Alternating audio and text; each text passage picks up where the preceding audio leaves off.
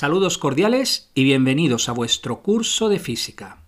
Desde Chile, un oyente me comentaba sobre el uso del osciloscopio para visualizar la corriente alterna o continua. Como sabéis, hay dos tipos de corriente, continua y alterna. La continua es la que ofrecen las pilas y baterías, y ofrecen una fuerza electromotriz constante, haciendo que los electrones circulen en un único sentido, del polo negativo al polo positivo de la batería, continuamente. En cambio, la corriente alterna no mantiene la fuerza electromotriz constante, sino que varía en forma sinusoidal. Eso hace que los electrones se muevan de un lado hacia el otro.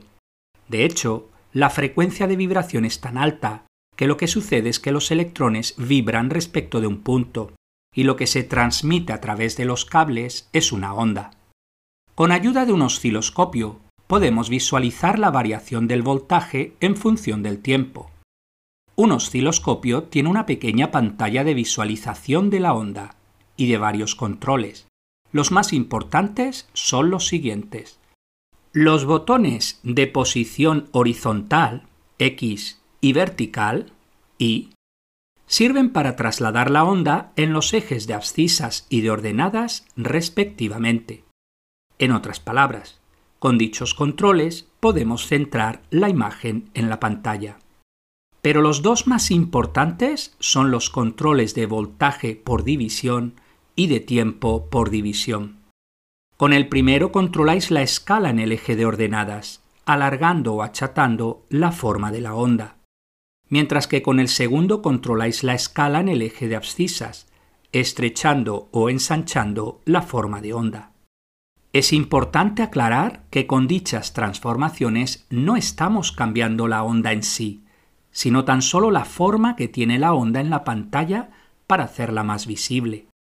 Esto significa que las características principales de la onda, como el voltaje máximo, el período y la frecuencia, no cambian.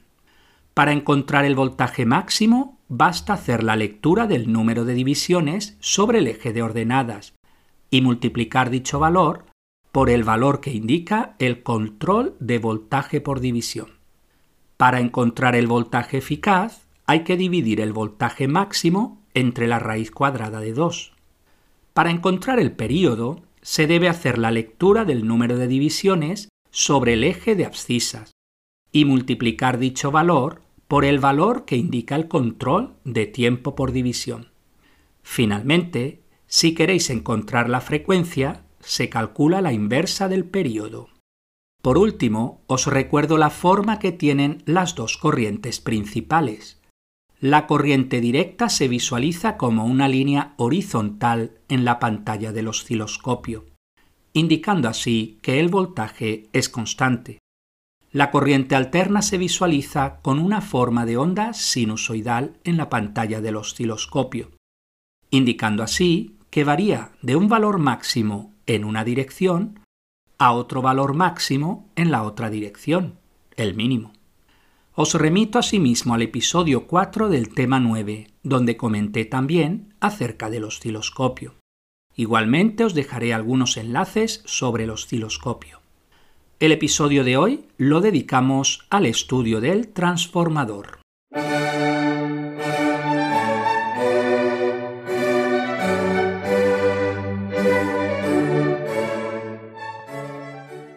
Realizamos el siguiente experimento. Imaginad un solenoide conectado a una batería con un interruptor, formando así un circuito completo. Además introducimos dentro del solenoide un núcleo de hierro para reforzar el campo magnético creado por la corriente. Frente a este circuito tenemos un solenoide conectado a un galvanómetro para ver si circula o no corriente a su través se colocan los dos circuitos próximos entre ellos, de forma que los solenoides queden alineados. Obviamente, el galvanómetro marca cero porque el primer circuito está abierto. Ahora cerramos el interruptor y circula corriente en el primer circuito. Observamos que la aguja del galvanómetro se mueve momentáneamente, pero enseguida regresa a cero. Eso indica que por un breve instante de tiempo circuló corriente en el segundo circuito. Ahora cerramos el interruptor del primer circuito y nuevamente el galvanómetro se mueve momentáneamente y regresa a cero. ¿Por qué circula corriente solo en el momento de abrir o cerrar el interruptor? Por la ley de Faraday se induce una FEM en el segundo circuito solo si hay variación del flujo. Y eso solo ocurre en el momento de abrir o cerrar el interruptor. Podemos realizar el mismo experimento, pero con un núcleo de hierro más largo, de forma que pasa a través de los dos solenoides. Comprobamos así que la aguja del galvanómetro solo se mueve cuando se enciende o se apaga el interruptor por un breve momento, regresando enseguida a cero. La diferencia está en que la deflexión en el galvanómetro es mayor con el núcleo atravesando ambos solenoides. A este proceso se le denomina inducción mutua y es la base del transformador.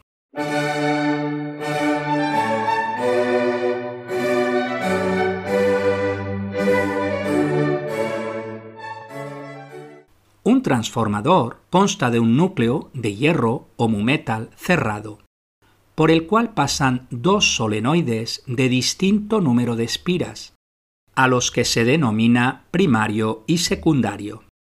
El solenoide primario está conectado a un circuito con una fuente de corriente alterna. Cuando el interruptor se cierra, la corriente alterna circula por el solenoide primario creando un campo magnético variable. El núcleo cerrado hace que el flujo magnético variable circule solo en su interior. Al llegar al solenoide secundario, se induce una fuerza electromotriz en él debido a que el flujo magnético es variable. Existe una relación muy sencilla entre los voltajes primario y secundario. Voltaje secundario dividido voltaje primario es igual al número de espiras del secundario dividido número de espiras del primario. Hay dos tipos de transformadores de acuerdo a dicha ecuación. Primero, elevador de tensión. Si el número de espiras del secundario es mayor que el número de espiras del primario, entonces la tensión del secundario es mayor que la tensión del primario. Segundo, reductor de tensión. Si el número de espiras del secundario es menor que el número de espiras del primario, entonces la tensión del secundario es menor que la tensión del primario.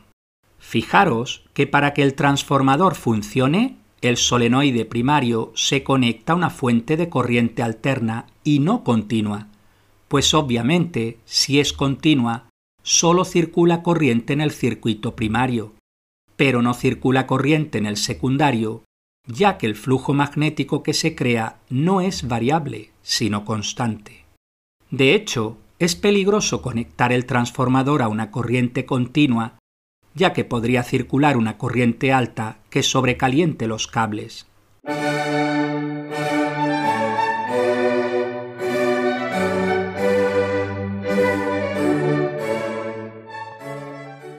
El transformador ideal lo suponemos sin pérdidas energéticas, con lo que la potencia del primario es igual a la potencia del secundario. Se obtiene así otra importante ecuación de los transformadores. Corriente del primario por voltaje del primario igual corriente del secundario por voltaje del secundario. Esto nos dice algo importante acerca de las corrientes, un transformador elevador de tensión disminuye la corriente en la misma proporción y análogamente, un transformador reductor de tensión aumenta la corriente en la misma proporción. Existen varios diseños de transformadores. Por ejemplo, en el más sencillo tenemos el núcleo cerrado en forma rectangular con dos solenoides enrollados en cada lado independientemente. En otro diseño tenemos tres columnas en el núcleo de hierro, de forma que ambas bobinas están enrolladas una encima de la otra en la columna central. Y por supuesto, existen otros diseños más complejos. En la práctica, el transformador no es ideal, sino que existen pérdidas energéticas que surgen de varios factores. Primero, debido al efecto Joule, los cables, al tener una resistencia, se calientan al pasar la corriente, emitiendo así energía en forma de calor. Se puede disminuir dicho efecto utilizando cobre grueso. Segundo, el núcleo de hierro es metálico, por lo que se inducen corrientes de Foucault que disipan energía. Se puede reducir este efecto mediante un núcleo de láminas separadas por un material aislante. Tercero, por último, puede haber una fuga de líneas de campo magnético y no estar totalmente atrapadas en el núcleo de hierro. Teniendo en cuenta todo lo anterior, se consiguen fabricar transformadores de una eficiencia muy alta, en torno al 99% y más.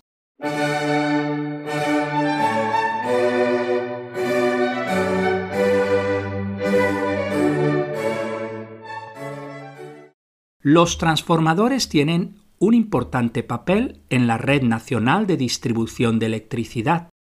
Como sabéis, la energía eléctrica se produce en los generadores de corriente que poseen las centrales eléctricas. Dichas centrales suelen estar lejos de los pueblos y ciudades donde se necesita la electricidad.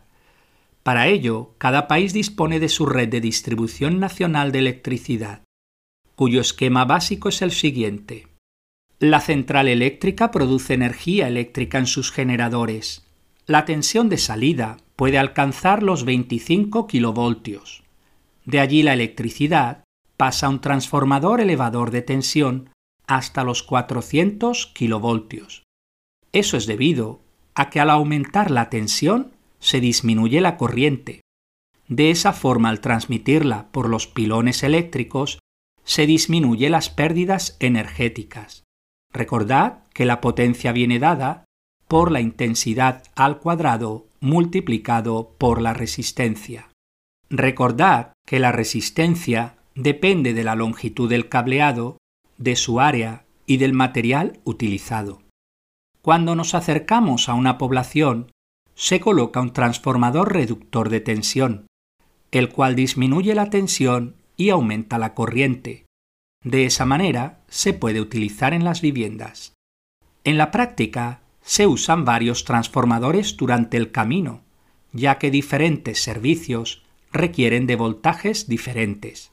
Por ejemplo, la industria pesada requiere de hasta 33 kilovoltios, la industria ligera de 11 kilovoltios y finalmente las casas, oficinas, escuelas, granjas y centros comerciales utilizan 230 voltios o 110 voltios según sea el voltaje nacional.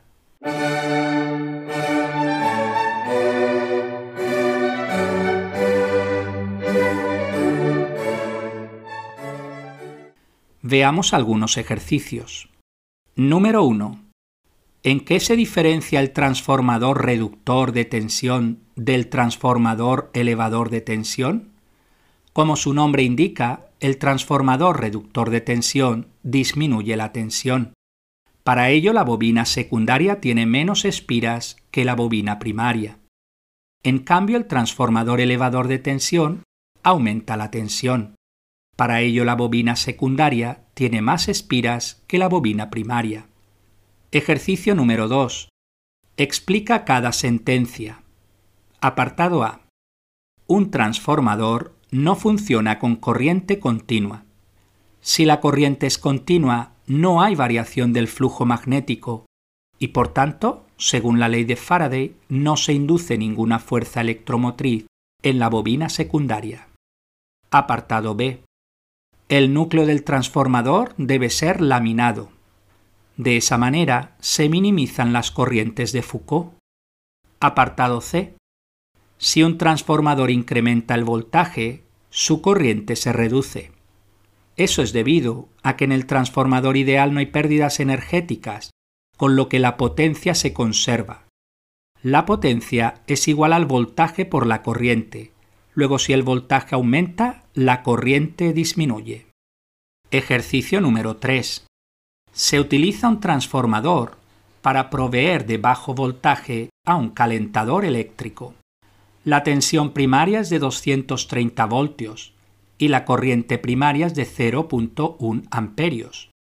El número de espiras de las bobinas primaria y secundaria son de 4.600 y 200 respectivamente. Usando dicha información y asumiendo una eficiencia del 100%, calcular. Apartado A. La tensión en el calentador eléctrico. Utilizamos la ecuación voltaje secundario dividido voltaje primario igual número de espiras secundario dividido número de espiras primario. Sustituyendo valores numéricos tenemos voltaje secundario dividido 230 igual 200 dividido 4600. Resolviendo la ecuación, encontramos voltaje secundario igual 10 voltios. Apartado B. La potencia que genera la fuente de alimentación. Potencia igual voltaje por intensidad de corriente igual 230 voltios por 0.1 amperios igual 23 vatios. Apartado C. La potencia suministrada al calentador eléctrico. Puesto que asumimos que es un transformador ideal, la eficiencia es 100%. Luego la potencia suministrada es la misma que la generada, 23 vatios. Apartado D. La corriente que circula por el calentador eléctrico. Corriente del secundario es igual a la potencia dividido voltaje del secundario, igual 23 vatios dividido 10 voltios, igual 2.3 amperios. Ejercicio número 4. En la red de distribución eléctrica, ¿cómo se cambia el voltaje o tensión? Mediante transformadores elevadores y reductores de tensión. Ejercicio número 5. Explicar las siguientes sentencias. Apartado A se utiliza corriente alterna en lugar de la continua para la distribución de la red eléctrica. Recordad que la corriente continua no funciona con los transformadores. Apartado B. La tensión es elevada antes de que la corriente del generador se transmita a los cables de los pilones eléctricos. Como la potencia se conserva al elevar la tensión, la corriente disminuye. De esa manera, la transmisión de corriente a través de los cables de los pilones eléctricos tiene pocas pérdidas energéticas. Ejercicio número 6. Da un ejemplo donde la transmisión a través de cables subterráneos es mejor que los cables de los pilones eléctricos, a pesar del coste extra. En ciudades donde la densidad de población es elevada, y también en lugares naturales protegidos donde los pilones dañarían el medio ambiente. Ejercicio número 7. Unos cables de pilones eléctricos tienen una resistencia total de 2 ohmios. Sabiendo que la potencia de entrada es de 2 kilovatios, calcular la potencia energética perdida si el voltaje de transmisión fuese de 20 kilovoltios. Potencia es igual a voltaje por intensidad de corriente. Luego, intensidad de corriente igual 2000 vatios dividido 20.000 voltios, igual 0.1 amperios. La potencia energética de pérdida viene dada por la fórmula P igual I cuadrado por R, igual 0.1 al cuadrado por 2 igual 0.02 vatios. Ejercicio número 8. 4 kilovatios de potencia alimentan unos cables de transmisión de resistencia de 5 ohmios. Calcular la pérdida de potencia en los cables si la potencia se transmite a apartado A. 200 voltios. En este caso, intensidad de corriente es igual a potencia dividido tensión, igual 4000 vatios dividido 200 voltios, igual 20 amperios. La potencia perdida en los cables viene dada por la fórmula P igual I cuadrado por R. Igual 20 al cuadrado por 5 igual 2000 vatios, que es igual a 2 kilovatios. Apartado B. 200.000 voltios. I es igual a P dividido V, igual 4.000 vatios dividido 200.000 voltios, igual 0.02 amperios. La potencia de pérdida en los cables viene dada por la ecuación P igual I cuadrado por R igual 0.02 al cuadrado por 5 igual 0.002 vatios, lo que es igual a 2 milivatios. Pues hasta aquí el episodio de hoy. Muchas gracias por su atención y hasta el próximo día.